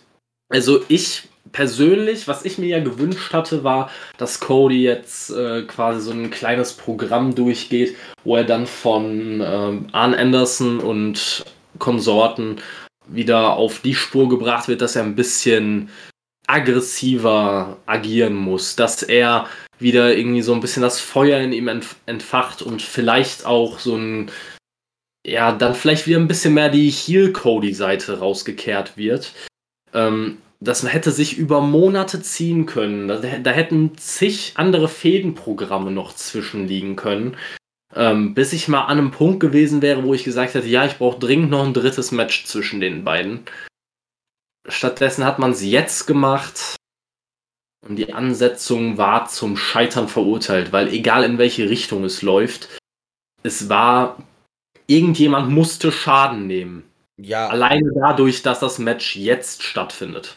Aber ich finde, also, wir können ja schon mal vorwegnehmen, Cody hat das Ding gewonnen.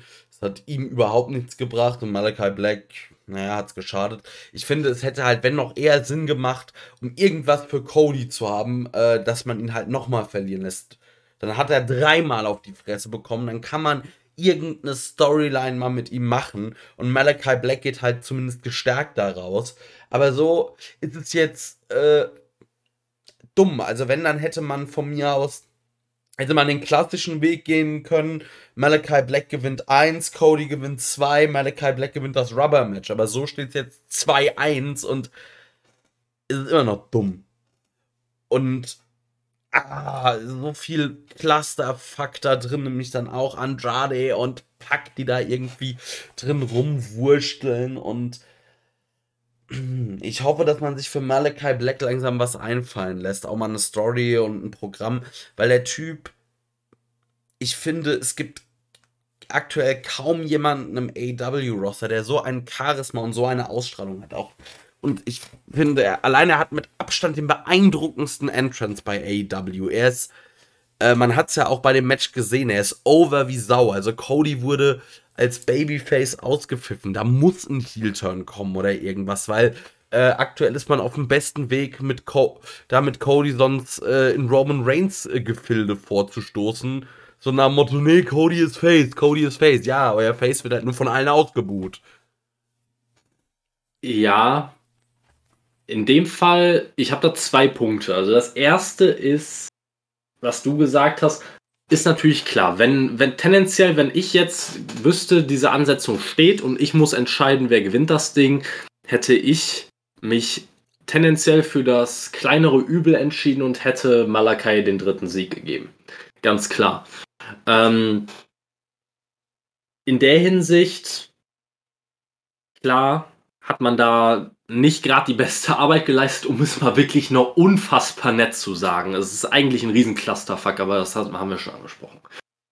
Mein zweiter Punkt ist, du hast gerade Roman Reigns angesprochen und wenn ich so drüber nachdenke, ist das vielleicht gar nicht das Schlechteste, was Cody im Moment passieren könnte. In diese Roman Reigns Gefilde vorzustoßen. Weil wenn du dann wirklich irgendwann den Heel-Turn zünden lässt, und das muss ja jetzt nicht in äh, nicht irgendwie in zwei Jahren sein, wie man es bei Roman Reigns einfach noch gemacht hat, einfach äh, den Zeitpunkt äh, um Jahre verpasst. Ne, sondern wenn man, wenn man ihn jetzt beispielsweise noch wirklich ein Vierteljahr so einsetzen sollte und dann kommt der Heel-Turn, kann es halt viel eher dazu führen, dass die Leute Cody dann als Heel auch tatsächlich ausbuhen. Weil diese, das ist ja so eine Kleinigkeit, mit der AEW schon die ganze Zeit ein bisschen spielt. Ähm, dieser klassische Heal, der ausgebuht wird, nur weil er böse ist, funktioniert mit Ausnahme von MJF im heutigen Wrestling eigentlich so gut wie nie. Die Leute, die ausgebuht werden, sind Leute wie die Elite, die einfach alles nur ins Lächerliche ziehen und deswegen den Leuten hardcore auf den Sack gehen. Leute wie ein Cody Rhodes wird ausgebuht, weil er in den Augen vieler so ein bisschen die Position eines AEW Triple H einnimmt, der dann irgendwie Talente unten hält und begräbt und was weiß ich. Und Cody weiß das eigentlich. Deswegen wäre, wäre es ja klug, so ein bisschen damit zu spielen, dass die Leute ihn jetzt schon ausbuhen und er das so ein bisschen mitnehmen kann für einen möglichen Heel-Turn.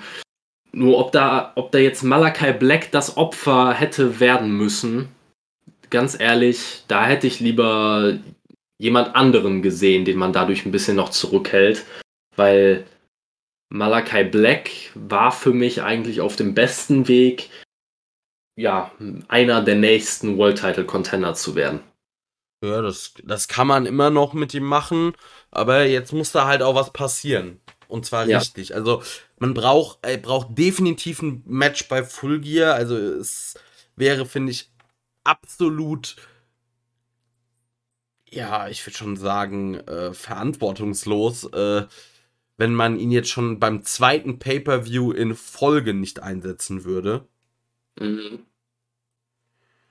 Also, da muss man sich irgendwas mit ihm einfallen lassen und ich denke, also es gibt so viele Matches, die du, also gegen den, also es gäbe so viele Paarungen, die du da schon aufbauen kannst. Also du könntest zum Beispiel ja auch äh, Malachi Black gegen Pack zum Beispiel jetzt bringen als nächstes Programm.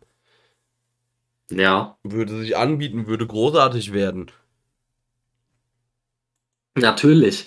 Ähm, ich muss da wirklich sagen, bei Malachi Black hast du unfassbar viele Möglichkeiten.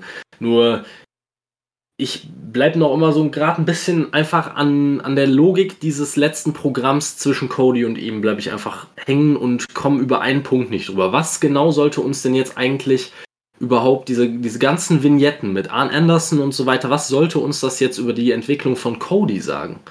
Weil was haben die da vorgehabt? War das jetzt Werbung für systematisches Gruppenmobbing oder was? Also Cody muss sich einfach nur mal zwei Wochen von irgendwelchen Academy-Students ein bisschen ohrfeigen lassen und dann wird, wird der Erfolg in sein Leben zurückkommen? Oder was ist jetzt, äh, wie geht's da weiter? Also es. Frag mich nicht, ich habe keine Ahnung. Es ergibt vorne und hinten überhaupt keinen Sinn. Nee, es ergibt auch keinen Sinn, aber Hauptsache Cody hat halt mal wieder ein Match gewonnen. Also sorry, aber das ist, äh, war wohl, Co also wenn das nicht Codys Ego war, dass da ein bisschen wild geworden ist, dann weiß ich es auch nicht, weil Sinn hat, also einen anderen Sinn sehe ich da nicht, warum man diese Paarung jetzt so gebracht hat. Ja, ist ein bisschen schwierig jetzt gerade, weil ähm, von nicht allzu langer Zeit wurde noch von Tony Khan auch selber gesagt, dass er die Booking-Entscheidungen trifft. Ist jetzt halt die Frage, ob Cody tatsächlich auf das Booking noch immer Einfluss hat, weil in den letzten Wochen hört es sich eher so an, als ob die EVPs auf das Booking an sich kaum noch Einfluss hätten. Na, die finale Entscheidung liegt bei Tony Khan, aber also, aber wenn Tony Khan das, äh, also Tony Khans Idee war, dann äh, weiß ich auch nicht, was mit dem los ist. Ja, das Einzige, wie ich es mir erklären kann, ist, äh, dass Cody ja noch immer einer, auch wenn man es nicht, nicht glauben mag, aber mit ab, jetzt mal ab von Leuten wie Brian Danielson oder CM Punk und so weiter, ist Cody noch immer halt einer der größeren Namen, die man hat. Und man möchte ihn vielleicht nicht jetzt dauerhaft verlieren lassen. Aber dann hätte man sich das halt vorher überlegen müssen, bevor man in dieses Programm mit Malakai Black geht. Ja es ist vorne und hinten, es stimmt nichts. Es passt nicht zusammen, es hilft niemandem so richtig. Es schadet einigen Beteiligten in vielerlei Hinsicht und man bekommt einfach nur irgendwann Frustration und Kopfschmerzen. Ich meine ganz ehrlich, wann hatte Cody das letzte relevante Programm? Das letzte wirklich relevante Programm wäre eine gute Frage. Äh, ich würde mal sagen, gegen Darby Allen Full Gear letztes Jahr. Das war noch in Ordnung. Aber seit, ja. seitdem, wir hatten hier Anthony Gogo. Da muss man nicht drüber reden. Ja. Äh, was. Ich weiß gar nicht, was dazwischen noch war. Äh, und dann hatten wir, ja, ja, wir hatten die Factory. Da weiß bis heute noch niemand, was, wer jetzt genau was gekifft hat. Ja. Und jetzt hatten wir halt Malachi Black so, ja, gut angefangen, aber eigentlich haben wir bis heute, also wir wissen halt, dass Malachi Black wollte Cody, äh, ja, zerstören, hat er so ein bisschen auch, zumindest hat er mal gut mit angefangen. Und dann irgendwie hatten wir diese komische Cody Arn Anderson Geschichte, die ich nicht verstanden habe und diese komischen Vignetten und irgendwie nicht mal ein Promo-Duell zwischen den beiden dann äh, jetzt nach dem letzten Match oder zwischen den beiden Matches. Dieses Match hatte gefühlt auch keinen Aufbau. Also, ah. Ja, aber gerade wenn wir bei Cody sind, was, wo du gesagt hast, das letzte gute Programm war eigentlich, oder das letzte relevante Programm war gegen Darby. Da sind wir wieder an einem Punkt, wo wir eine Sache merken. Fädenprogramme sind immer dann gut bei AEW, wenn diejenigen involviert sind, für die man einen langfristigen Plan hat. Und das sind Leute wie Darby, wie MJF, wie den Hangman offensichtlich. Solche Leute bekommen dann auch Fädenprogramme oder Storylines, die relevant sind und die wirklich gut werden können. Ich habe bei Cody bin ich langsam wirklich am Zweifeln, ob man da einen langfristigen Plan hat. Und mhm. bei Malachi Black bin ich mir auch noch nicht so 100% sicher, weil, gut, wie soll man einen langfristigen Plan jetzt haben? Man hat den Mann jetzt erst ein paar, vielleicht einen Monat oder so im TV und hat ihn direkt in eine Fehde mit Cody geschnitten. Nee, nee, nee man hat ihn länger. Plan ist. Das sind jetzt zwei. in der eher fast drei. Eher drei. Guck mal, er war bei. Er ist im Juli müsste er debütiert sein. Boah, dann kommt mir das aber deutlich, deutlich kürzer vor. Also es ist dann, ja, wie gesagt, das ist auch die erste große Fehde, in die man ihn reingeschmissen hat gegen Cody. Ja. Also. In der, ich kann dir sagen, wann er debütiert ist. Das war die erste Episode, die nicht mehr im Daily's Place war. Das war, war das, das war in der Woche eine oder zwei Wochen nach Double or Nothing. Hm? Ja, wie gesagt, das, das Problem ist halt einfach wirklich, dass da oft scheinbar die langfristigen Pläne fehlen. Also das kommt mir zumindest so vor. Das mögen jetzt manche Leute anders sehen, aber bis auf die großen Storylines um die Leute, wo man aus Company-Sicht höchstwahrscheinlich halt einfach das Größte drauf hält, ist da nicht viel Substanz oft. Nö. Und das schadet natürlich auch einigen Leuten, das ist ganz klar. Wie soll es den Leuten nicht schaden, wenn man in äh, halbgare, an, an den Haaren herbeigezogene Storylines reingesteckt wird und einem quasi gesagt wird, mach was draus. Das schaffen die wenigsten. Natürlich nicht. Also, ich glaube, wir merken ja das gan die ganze Zeit in dieser Review, das Problem waren eigentlich nie die Matches oder die Matchqualität, einfach irgendwelcher Storyline-Blödsinn. Sowieso. Das haben wir auch in der letzten Ausgabe gesagt. Und in der davor. Und in der davor. Die Matches bei AW sind immer gut eigentlich. Oder in der, Groß, der größte Teil, der überwiegende Teil ist gut. Und das führt halt dazu, dass viele Leute halt Schwächen im Storytelling gar nicht sehen oder nicht sehen wollen. Ich meine, ich sag auch niemandem, ey, guck Dynamite oder Rampage nicht oder sag denen, ey, guck das und findet es scheiße. Nein, ihr könnt das ja auch gut finden. Und ich habe dann auch manchmal während einer Dynamite oder einer Rampage-Ausgabe, wenn ich irgendein Segment sehe, ähm, ich, bin ich zu dem Zeitpunkt auch einfach gut entertained. Aber je länger du dann darüber nachdenkst, kommen Logiklücken auf, passieren einfach Sachen, die, die dir ein bisschen den Spaß an, an manchen Fädenprogrammen rauben. Und wenn diese Schwächen halt so offensichtlich sind, dann passiert das halt schneller. Ne? Ich sag jetzt auch niemandem, guckt euch jedes, äh, jedes Dynamite-Segment an und nehmt das in euren Gedanken mal kurz noch ein, zwei Stunden auseinander. Dann macht Wrestling irgendwann auch einfach keinen Spaß mehr. Aber wenn du halt fünf Minuten über etwas nachdenkst und du findest direkt, ach scheiße, ja, warum sollte ich mich überhaupt noch dafür interessieren, ist das nicht gut. Ja. Ich bin ein bisschen genervt. Es wird. Wollen, Ich glaube, es wird langsam Zeit für den nächsten Pay-Per-View, dass er uns dann mal wieder so ein bisschen in eine Hochstimmung versetzt. Dann ist wieder. Aber dann kommt eigentlich die Phase, vor der es mir am meisten graut. Diese ewige Pause zwischen Full Gear und Revolution, was halt irgendwie vier Monate ohne Pay-Per-View sind. Ja, das wird, wird ein absoluter Spaß. Ähm, aber wollen wir das Ganze vielleicht mit einer kleinen oder ein bisschen positiveren Sache enden? Weil wir haben über eine Sache noch nicht gesprochen, nämlich über den Hangman. Ja, stimmt. Äh, ja, der Hangman, ich hab Bock drauf. Also die Promo, die er da gehalten hat, hat mir richtig gefallen. Ich hab einfach Bock auf dieses Match gegen Kenny und ich will jetzt zwei Sachen haben in diesem Match.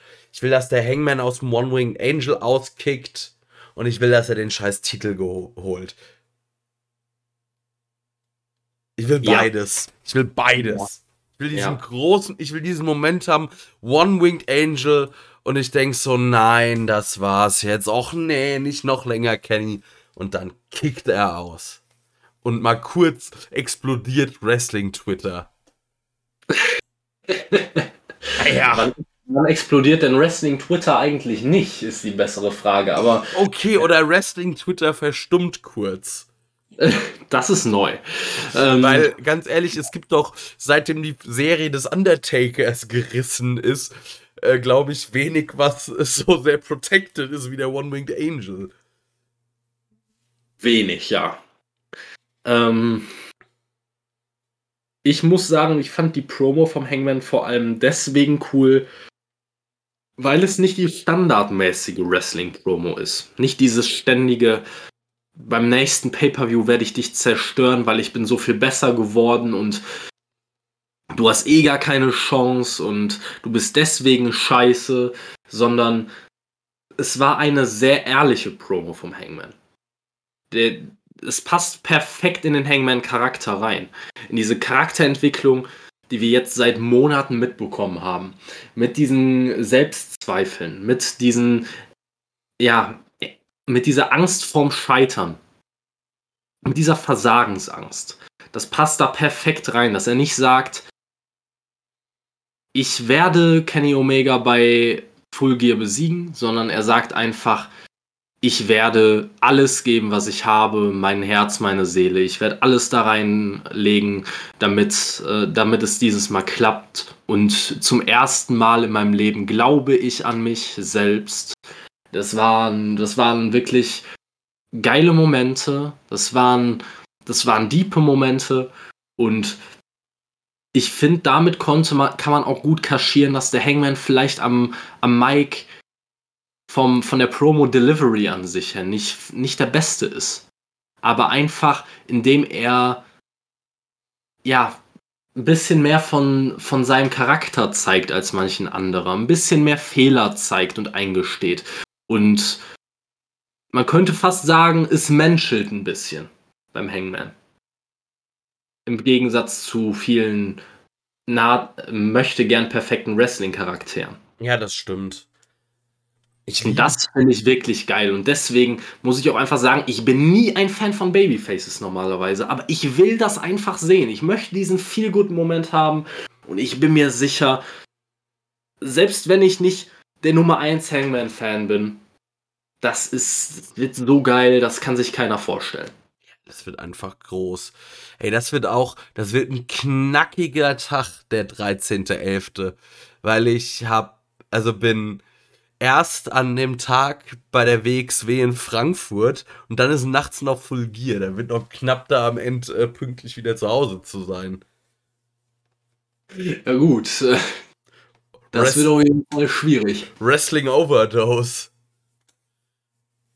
Ja, aber ich glaube, wenn, wenn der Abend dann tatsächlich mit dem Feel Good Moment endet und der Hangman den World Title in den, in den, in den Händen hält, dann ist das, glaube ich, eher das Gefühl, das man hat, wenn man nach einem sehr, sehr langen Marathon endlich durch die Ziellinie läuft und, da, und man da quasi die Medaille umgehangen bekommt.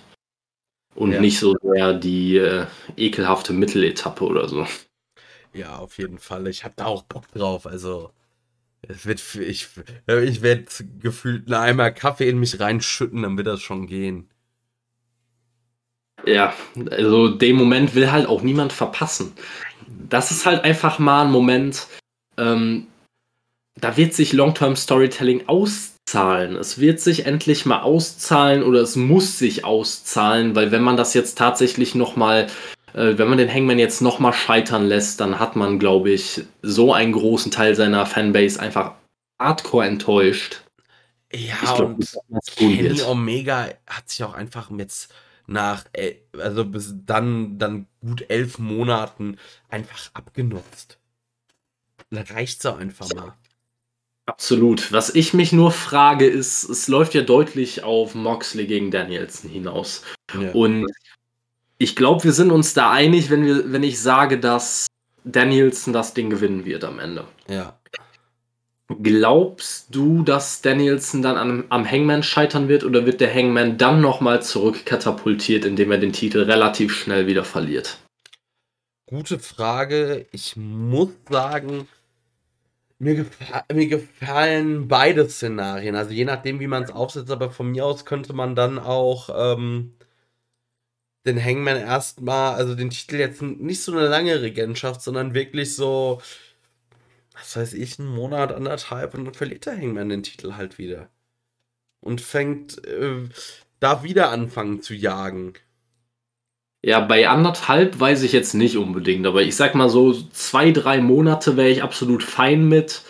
Ähm, ich, ich weiß es halt nicht. Also, wenn man jetzt überlegt, AEW hat bei diesen Number One Contender Matches oder sie nennen es ja Eliminator Matches, was überhaupt keinen Sinn ergibt, ähm, bei diesen Matches haben die ja eigentlich einen relativ schlechten Rekord, was das angeht, dass sie eigentlich die Matches danach relativ schnell herschenken. Ja. Und wenn der Hangman jetzt bei Full Gear den Titel gewinnt und Danielson bekommt das Match, sagen wir einfach mal drei Wochen nach Full Gear oder so, weil ich glaube nicht, dass man das Ganze einen Monat oder anderthalb, zwei Monate zieht oder gar bis zum nächsten Pay-per-View, glaube ich nicht. Ähm, da tue ich mich halt ein bisschen schwer damit, dem Hangman wirklich so schnell den Titel wieder abzunehmen. Ja.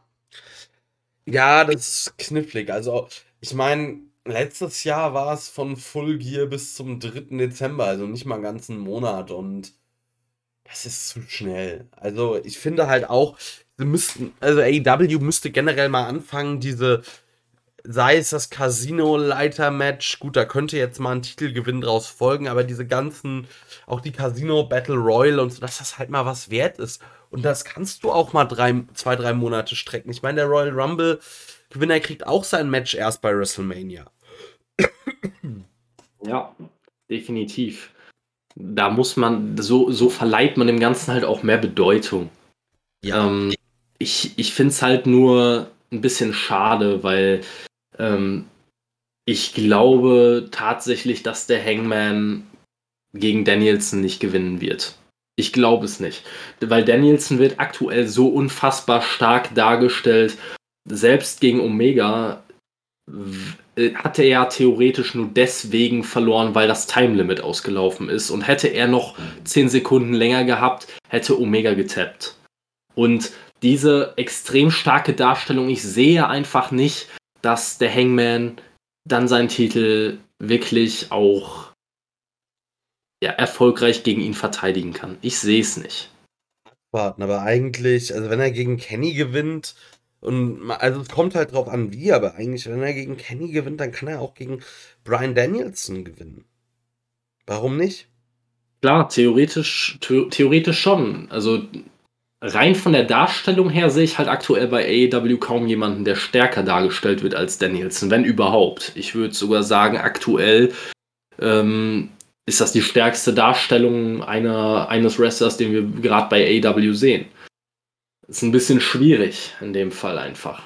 Aber reden wir mal über die andere Möglichkeit, die es gibt. Der Hangman verliert tatsächlich nochmal gegen Kenny bei Full Gear. Und wir bekommen dann relativ zeitnah Danielson gegen Kenny und Danielson nimmt Kenny dann den Titel ab. Wird sich das für dich ein bisschen bitter anfühlen oder wärst du einfach nur glücklich darüber, dass endlich mal jemand anderes als Kenny den Titel trägt? Sowohl als auch. Also es wäre bitter und ich fände es nicht gut, wenn man den Hangman jetzt schon wieder verlieren lässt, weil irgendwann äh, hast du dann dieses, also irgendwann hast du quasi das Bray Wyatt-Problem, wenn jemand alle wichtigen Matches verliert. Ja.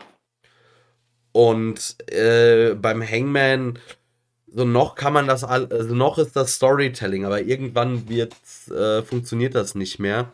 Deshalb würde ich da sagen, ah, das wäre sehr bitter.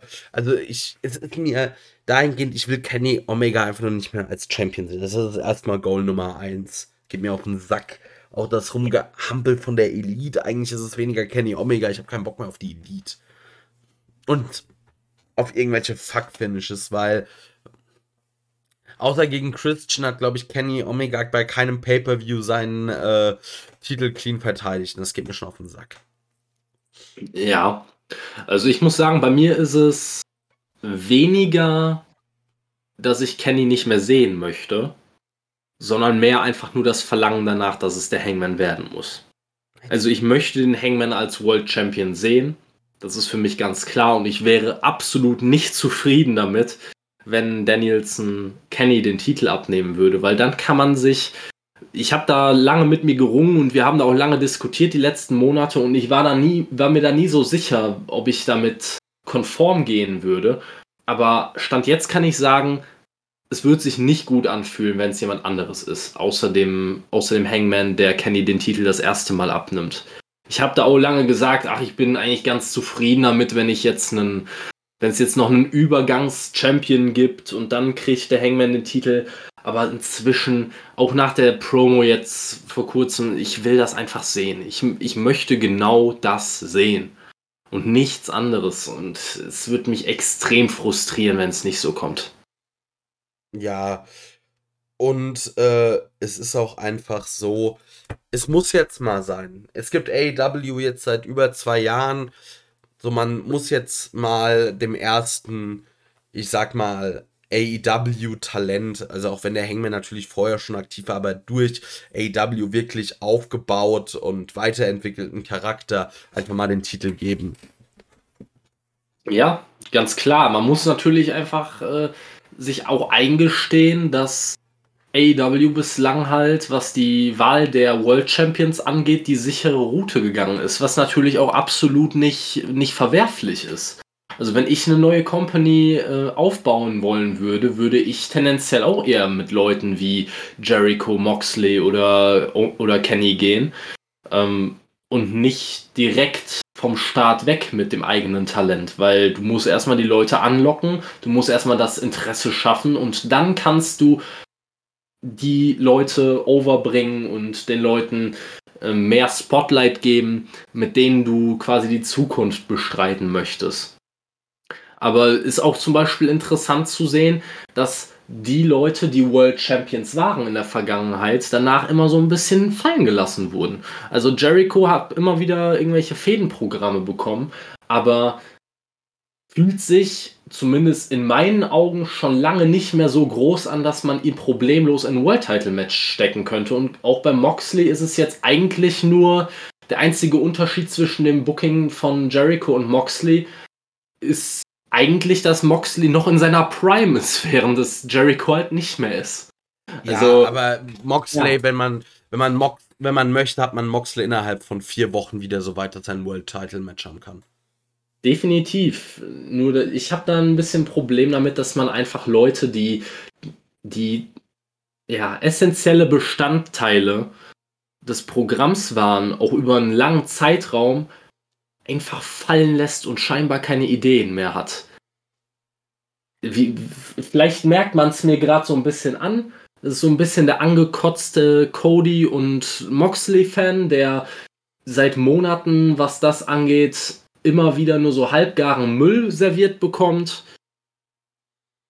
Fühlt sich nicht schön an, fühlt sich nicht gut an und ich hoffe, dass man auch wenn Kenny den Titel dann verlieren sollte, gebt dem Mann eine Pause, damit er sich ein bisschen erholen kann von den ganzen Verletzungen, die er seit Ewigkeiten mit sich rumträgt. Aber lasst ihn bitte dann nicht auch noch fallen. Das wäre so lächerlich, wenn dann der dritte World Champion in Folge danach einfach nichts mehr bekommt.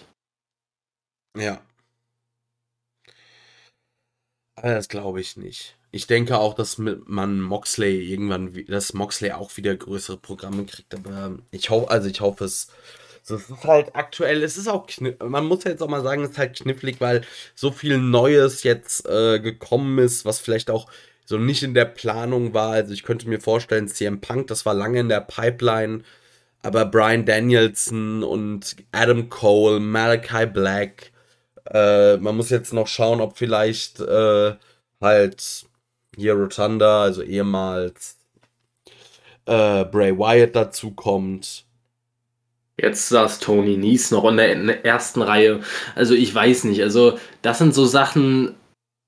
Also bei, bei Bobby Fish habe ich ja schon, äh, saß ich ja schon da und habe gesagt, brauche ich das jetzt unbedingt? Hab eher Nein gesagt, meinte, wenn er fit bleibt, kann das ein guter, kann das ein guter Mann sein für brauchbare Matches, aber es wird jetzt nicht die groß, das große Ding. Aber Stand jetzt gefällt er mir wirklich, wirklich gut. Bei Tony Nies sehe ich es nur einfach nicht. Ich weiß es nicht. Ich hoffe, ich hoffe noch immer, dass man nicht jeden dahergelaufenen Ex-WWE-Guy unter Vertrag nimmt. Und da zählt für mich Tony Nies eindeutig zu. Ja. Also ich sehe da überhaupt keinen Mehrwert. Das ist einfach nur wieder ein, eine Person für die Midcard mehr, der hin und wieder mal brauchbare Matches abliefern kann, damit du ein bisschen Abwechslung da reinbekommst. Du hast aber schon zig Leute in der Midcard rumfliegen, die so weit von einem TNT-Title-Match weg sind, wie sie nur sein können, die du immer für gute Matches reinschmeißen kannst und es praktisch nie tust, die du eher wie Jobber einsetzt. Du hast aber auch gleichzeitig Jobber, die dann aber auch überhaupt keine TV-Zeit bekommen. Also ich, ich habe mich echt bei dem Brandon Cutler-Match, das war ein weirder Moment für mich, weil ich nicht wusste, wann war das letzte Brandon Cutler TV-Singles-Match. Ja, höchstwahrscheinlich, als er noch mit seinem Drachenkopf rumgerannt ist.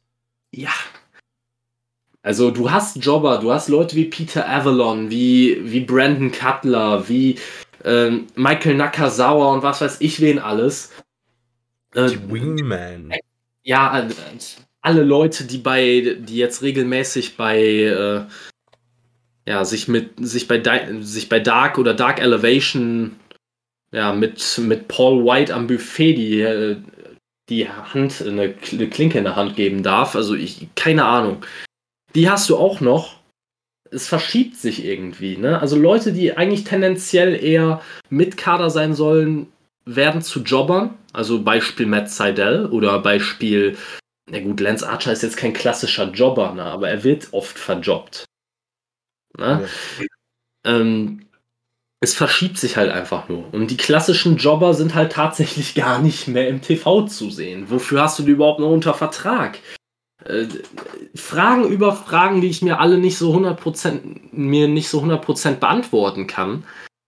Deswegen, ich will zum Beispiel Tony Nies einfach nicht bei AEW noch zusätzlich sehen. Es liegt gar nicht daran, dass ich Tony Nies nicht leiden kann oder so.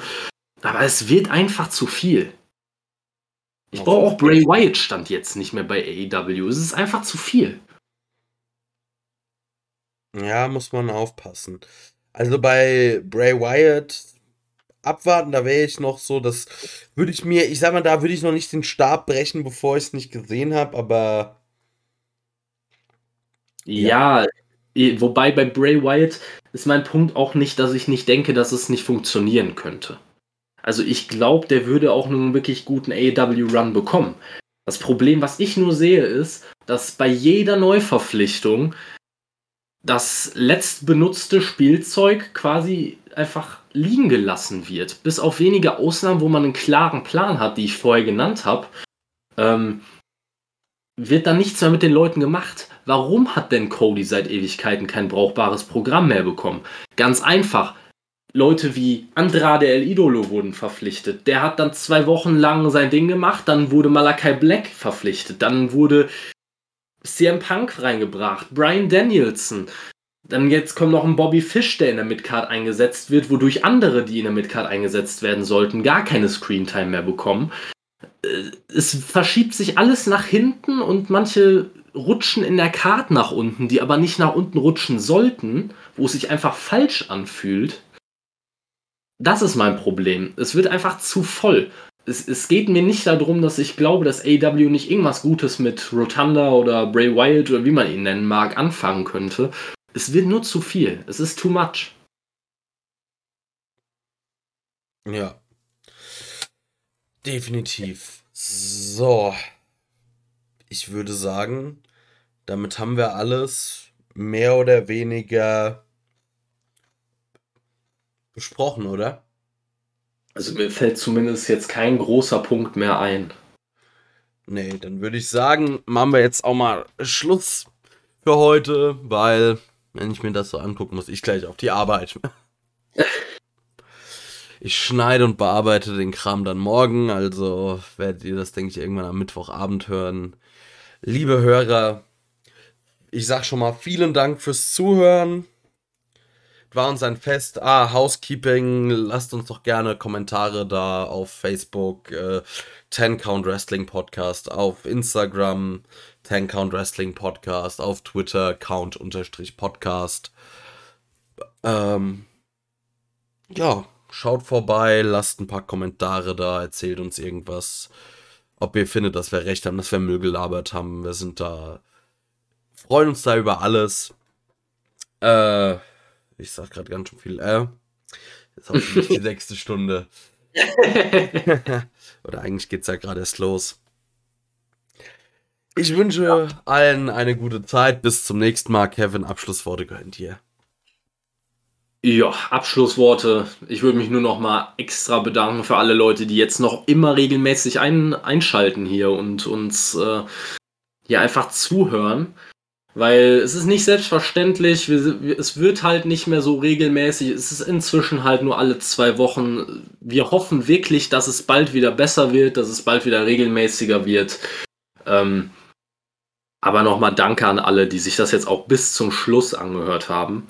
Ne, ihr seid einfach wirklich das beste Publikum, was man sich vorstellen kann. Die besten, ja, ich will es gar nicht Fans nennen, in, inzwischen eher, eher, eher Freunde des Wrestlings. Ne? Habt einfach Spaß an AEW. Ich sag's immer wieder. Wir analysieren das manchmal ein bisschen zu viel ins Detail. Es kann einiges kaputt machen. Genießt es einfach. Genießt diese geile Zeit gerade. Und ich hoffe, wir hören uns demnächst wieder. Bis das nächste Mal. Ciao.